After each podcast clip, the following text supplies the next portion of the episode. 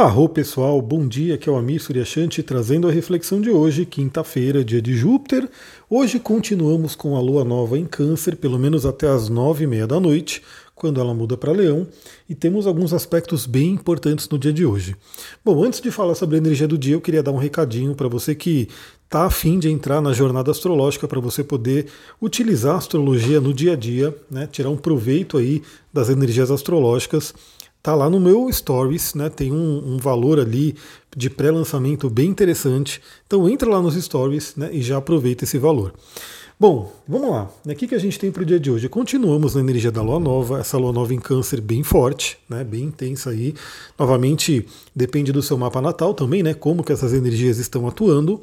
Para mim, está sendo bem forte, porque eu tenho a própria Lua em Câncer. Então, assim, a Lua Nova em Câncer acaba ativando minha, lua, minha própria Lua natal, né? E hoje temos três aspectos principais da Lua né, que a gente tem que trabalhar.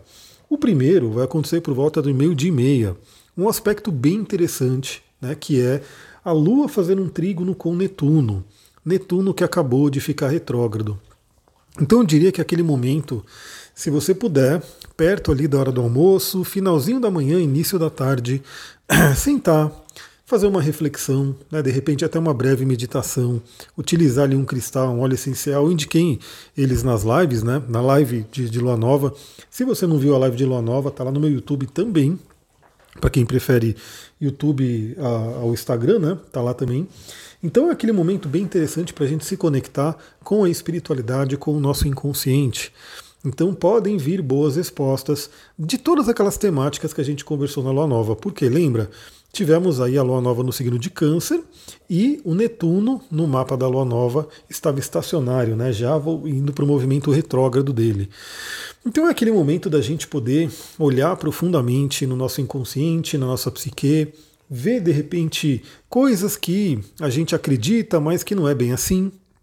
E aí a gente pode estar falando de várias e várias coisas. Então lembra, crenças limitantes são basicamente coisas que a gente tomou para a gente, né? a gente acreditou. Então imagina que alguém falou alguma coisa na infância e você tomou aquilo como verdade, né? Virou uma crença profundamente enraizada. Só que será que aquilo é verdade, né? Então a gente tem esse trabalho do coaching. Aliás, eu sou coach também. O meu trabalho como astrólogo se junta aí ao trabalho de coaching, né? Fazendo esse processo de autoconhecimento e transformação. É, a gente trabalha muito com crenças limitantes. Então, olhar realmente aquilo, né? Se você não está tendo o resultado que você gostaria na vida, provavelmente, né? Diria que certamente temos energias antagônicas, como eu coloquei inclusive no arcano carro que eu mostrei na, na live, né? Que é o arcano de, do signo de Câncer, que mostra um carro, né? Uma carruagem antiga sendo puxada por quatro esfinges. Duas esfinges pretas, duas esfinges brancas, representando aí polaridades. Então, o que, que essa carta traz para a gente? Né? A gente tem que ter esse equilíbrio. Então, o nosso consciente tem que querer algo e o nosso inconsciente também tem que querer aquilo. Então, imagina que é, o seu consciente quer um relacionamento, mas o seu inconsciente aprendeu lá na infância, nas experiências que teve, né, que o relacionamento não é legal, o relacionamento não é bom, ele traz sofrimento. E aí pode acontecer duas coisas, né? Ou você realmente não conseguir ter um relacionamento, sabotar, né, sempre que tiver ali encaminhando num relacionamento, ou você manifestar e, e acabar entrando num relacionamento justamente que traz sofrimento. Por quê? Porque o inconsciente tem muita, muita força. Né? Se você pegar as analogias que se faz né, com o iceberg, onde o consciente é aquela pontinha do iceberg que parece grande, mas quando você olha para o fundo do oceano, tem uma montanha ali para baixo, né? Então o inconsciente ele é muito forte. Então esse aspecto com Netuno ele pode ser uma benção aí para a gente poder acessar o nosso inconsciente, acessar a espiritualidade e de repente ter bons insights, boas respostas. Bom, à tarde o clima já muda um pouquinho, né? Então à tarde a gente tem que aí tomar um certo cuidado que às 15h30, né, bem ali no meio da tarde, a Lua faz uma quadratura com Marte. Na verdade, a Lua ela vai entrar na briga, ela vai entrar no meio da briga de Marte e Plutão. Então a gente falou sobre isso no resumão astrológico, que está lá no meu Instagram, no, YouTube também, né, o resumão astrológico da semana. A gente falou sobre isso. No dia primeiro, né, a gente vai ter aí essa quadratura de Marte e Plutão exata, né, formando o aspecto exato, mas essa semana já está rolando. Inclusive, eu já coloquei stories no meu Instagram. Tem pessoas que já me responderam ali falando que estão sentindo fortemente essa quadratura, né? Que pode trazer aí energias de raiva, de agressividade, de irritação. Lembra, pode ser você que está sentindo essa raiva, pode ser outra pessoa que está sentindo essa raiva.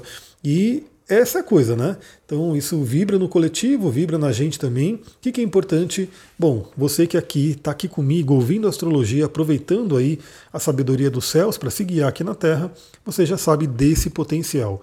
Então, não procure entrar sempre de forma consciente. Eu já falei que a gente tem essa energia que tende a ser bem desafiadora, mas ela pode ser também um, uma força, né? Pode ser um impulso para a gente poder agir, para a gente poder fazer alguma coisa, sair do lugar e assim por diante. Então a Lua entra nessa briga porque às 15h30 ela faz a quadratura com Marte e às 17 horas oposição a Plutão. Então eu diria que temos uma tarde onde, mais do que nunca, é interessante você ter ali a sua lavanda, você ter ali a sua raulita, né, que eu indiquei a raulita para esse momento, pode ser bem interessante, para que você se mantenha na paz, para que você né, mantenha ali uma serenidade, uma tranquilidade e, inclusive, se alguém né, de repente se mostrar mais agressiva, mais agressivo com você, você pode lidar de uma forma mais plena, de uma forma mais consciente. Lembra, a nossa ideia aqui é sempre trazer o consciente, é sempre a gente poder tomar decisões de uma forma mais né, é, sabendo do que está acontecendo, não simplesmente ser guiados por energias que estão ali ao, ao nosso redor. Então, a quadratura com Marte traz aí a propensão à raiva, à briga, à violência, mas também traz a propensão ao impulso né, para a ação, a energia, tomar uma atitude. É, também tem que tomar aquele cuidadinho, né? Sempre vale a pena com acidentes, né? Cortes, que, que é queimar a mão, né? A gente tem esse Marte, ele geralmente traz essa energia. E a oposição do Plutão, bem ali no final do dia, né? 17 horas, traz aí justamente essa intensidade emocional, ou seja, se coloca junto ali com a quadratura com Marte, intensificando muito essas emoções. E lembra, né? Aquilo que vem do inconsciente profundo, muitas vezes a gente não tem controle. Então, quando alguém toca uma ferida muito profunda nossa, a gente geralmente, principalmente se a gente não está consciente, é, a gente age realmente num impulso fortíssimo, a gente age de uma forma que a gente não pensa né, para agir. É o que eu chamo de sequestro da amígdala. Eu chamo não, né? É o que os próprios neurocientistas chamam de sequestro da amígdala, onde a gente age de uma forma, né, sem ter noção do que está fazendo. Eu mesmo já sofri esse sequestro da amígdala e realmente parece que você não enxerga mais nada, fica tudo escuro e você está agindo ali de uma forma meio que incontrolável. Então, é uma tarde para a gente ter aí uma noção, ficar bem atento a isso, saber que pessoas podem provocar, né, tocar nossas feridas bem profundas. A gente, de certa forma, pode tocar feridas profundas de outras pessoas. Então, vamos ter ali atenção com relação a isso. Além disso, hoje, né, o Sol faz um aspecto exato de conjunção com Lilith. Né? Então, também ativa aí Lilith, que já foi bem ativada no mapa da lunação, no mapa da lua nova. Então, esses temas lilithianos podem vir à tona, né? essa coisa de dores que vêm da infância, dores que a gente passou por rejeições, a gente passou ali por abusos e tudo isso podem vir à tona também, podem estar ali latentes para serem trabalhados. Lembrando que isso vai estar ativo todo mês, né? Então a gente vale para toda essa alunação porque a própria lua nova, o Sol e a Lua juntos, tocaram Lilith ali. Então o mês inteiro é interessante para trabalhar com isso. Aliás, se você tem questões profundas, quero deixar a dica aqui, pessoal, porque às vezes a pessoa faz até uma terapia e de repente está ali fazendo a terapia, tá? Alguns anos já, inclusive, mas pelo menos na linha Jungiana e vários outros terapeutas também gostam né, dessa linha, é a pessoa fazer o mapa astral. Por quê? Porque o mapa astral traz informações, traz informações muito interessantes. Então, às vezes, né, a pessoa está ali tentando chegar a, um, a, uma informação e o mapa astral ele pode ser um grande atalho, onde você olha ali um determinado tema e você tem ali uma resposta. Eu diria que a sessão de mapa astral, uma única sessão, já traz aí um grau de autoconhecimento maravilhoso. Eu já procuro, né, inclusive, indicar ferramentas, indicar técnicas para a pessoa trabalhar, mas claro que não é uma sessão que vai mudar a vida da pessoa, né? Então, uma sessão traz muita, muita coisa, mas a pessoa pode também. Bom, se você já faz uma terapia, você leva o conhecimento para a terapia e trabalha né, com ela. E se você não está fazendo nada, né, se você quer engatilhar né, para um trabalho mais profundo comigo, a gente também continua nesse trabalho para a gente poder e aprofundando mais no mapa e apoiando aí todo o processo de transformação. Pessoal, é isso. Aproveitem essa quinta-feira. Novamente, lembra você que tem interesse em entrar na jornada astrológica para você poder utilizar a astrologia no dia a dia, aonde você vai receber né, indicações né, do que utilizar para acessar a energia de cada signo, qual é a parte do corpo que o signo mais atua, né, que pode trazer grandes insights, que cristais que você pode utilizar, que óleos essenciais que você pode utilizar, exercícios, práticas frases de poder, perguntas de poder, né, sugestão de meditação, tudo isso a gente vai ter nessa jornada. Tudo isso para falar para cada um dos signos. Então, é algo que você pode utilizar para você, obviamente, mas você que é terapeuta, você que trabalha com pessoas, também pode ter esse conhecimento para você poder utilizar com outras pessoas.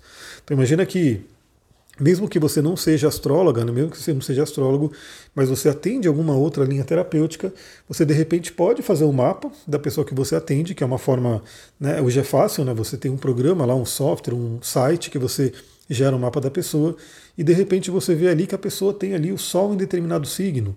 Então você pode passar algumas práticas para o sol dela ela tem um ascendente em tal signo e assim por diante. Então são ferramentas que você vai poder agregar aí no seu processo de trabalho, no seu próprio autoconhecimento e também, caso você queira ajudar outras pessoas, pode realmente agregar esse conhecimento para ajudá-las. É isso, pessoal. Vou ficando por aqui. Muita gratidão. Namastê, Harion.